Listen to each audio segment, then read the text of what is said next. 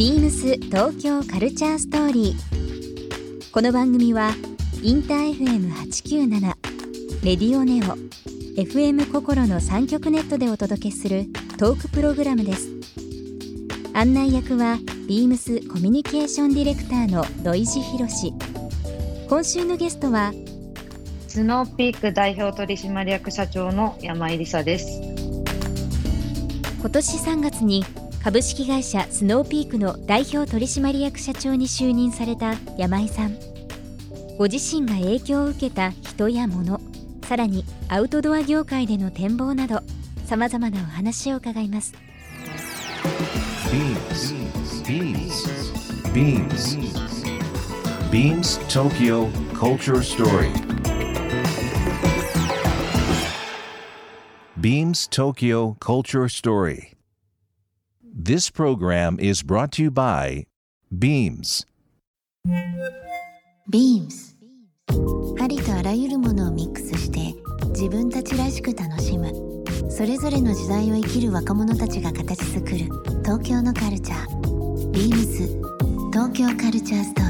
リー。ビームスコミュニケーションディレクターの土井博志です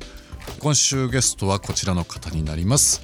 えーと画面越しでですね、えー音声で つないでおりますので、えーご紹介します株式会社スノーピーク代表取締役社長の山井梨沙さんです山井さんこんばんはこんばんは。よろしくお願いします。よろしくお願いします。ちょっとラジオなんであの身振り手振りあれなんですけど今山井さんに手を振ってスタートはいさせていただきました。よろしくお願いします。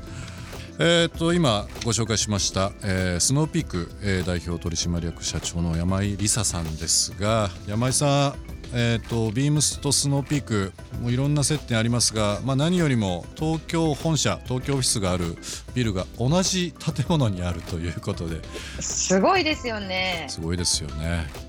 はい。原宿の同じ土地でというのもご縁あってかと思いますけども、あのーはいまあ、僕もビームスとして、えースノーピークさんいろんなお仕事させていただいてますし同時にあの一ユーザーという形でスノーピークさん、あのー本当にファンとして、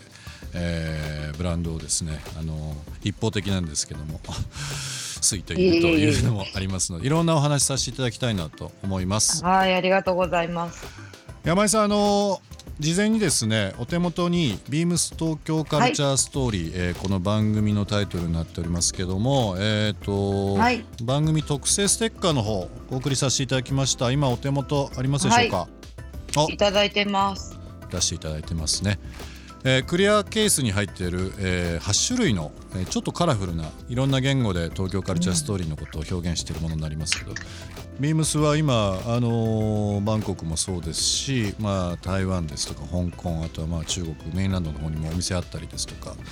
えー海外での商品の卸もしてますのでいろんな方々にですね、えーちょっと楽しんでいただければなという気持ちも、えー含めて作っておりますのでぜひご愛用いただければなと思います。ありがとうございます。早速貼らせていただきます。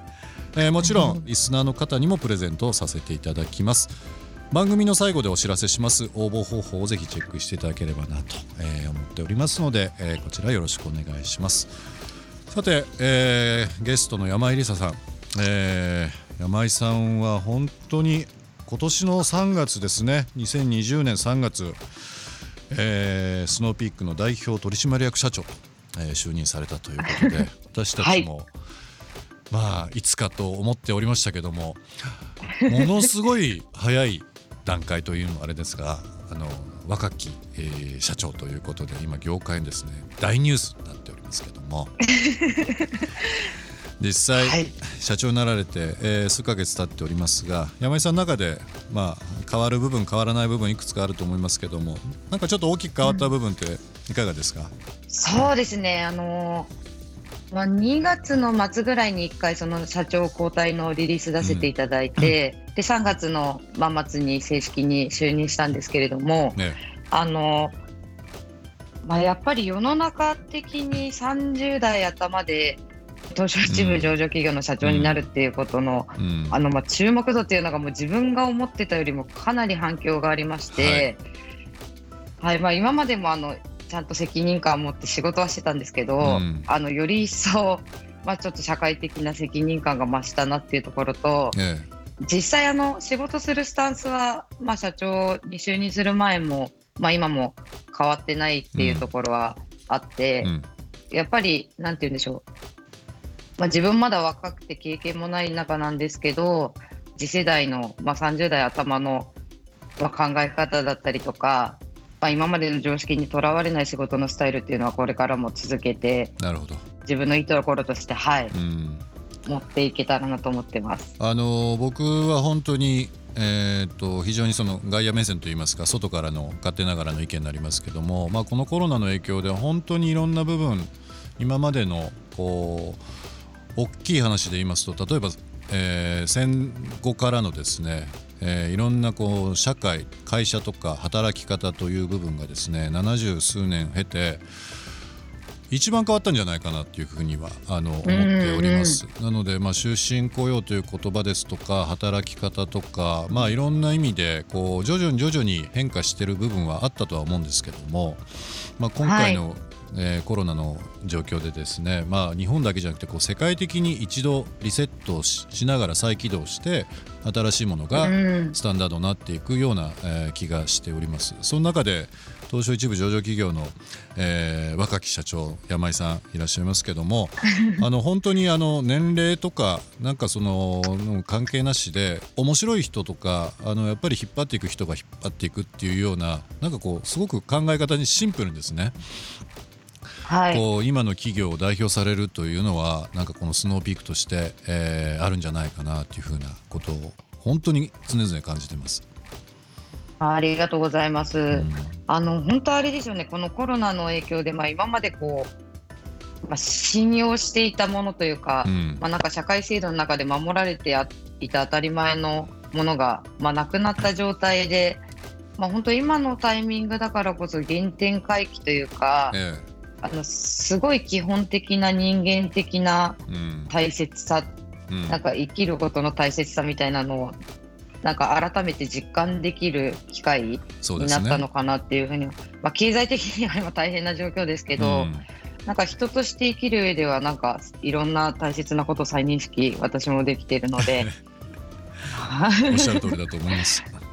やっぱり皆さんこう在宅ですとか家で過ごされることが多くて、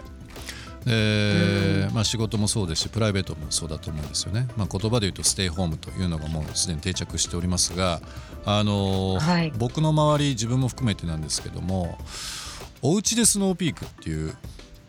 言葉がですね非常に多くてで、まあ、以前からそのキャンプグッズはもちろんそうなんですけども意外となんですけどねこう今までキャンプされたことない方がちょっとベランダで本読みたいとか、まああのうんデスクをですね簡易的なデスクを設けて、まあ、ちょっと仕事をしたり、まあ、Zoom でみんなで会話したりっていう時に結構皆さんあのやっぱりこう情報がない方とか結構聞いてくるんですよ。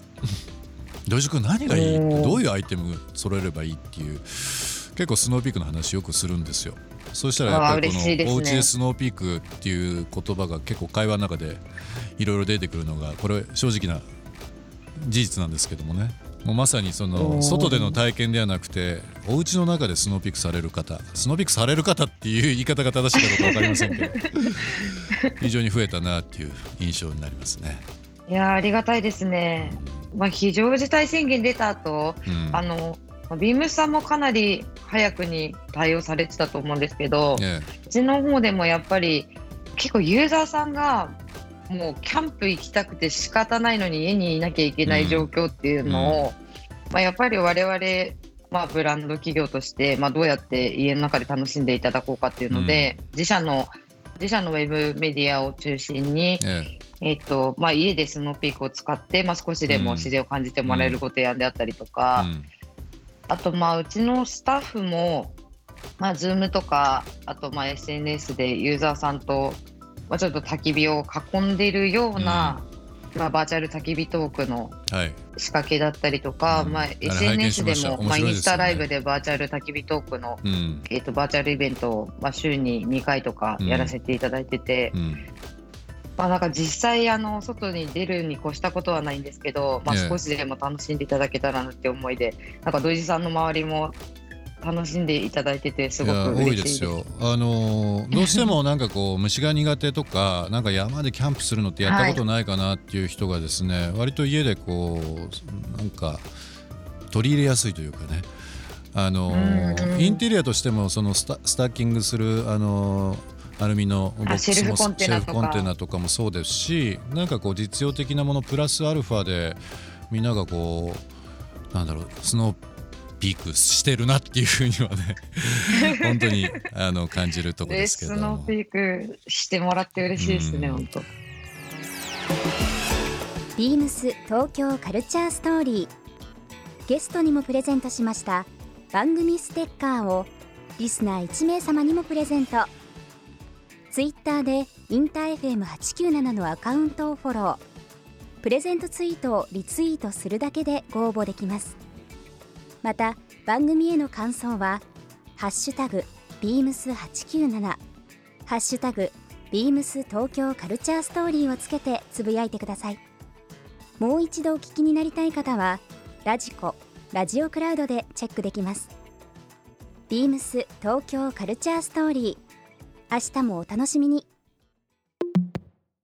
BEAMS ビームスジャパン京都ショップスタッフの杉本ねねです。西日本初出店となるビームスジャパン京都が京都の新風館1階にオープンしました。京都の作家や企業とのコラボレーションに加え、限定品やお土産、ビームスジャパンが考える今の日本のファッションを提案し、京都を訪れる方々をおもてなしいたします。皆様のご来店お待ちしております。BEAMS 東京カルチャーストーリー Beams Tokyo Culture Story. This program was brought to you by Beams.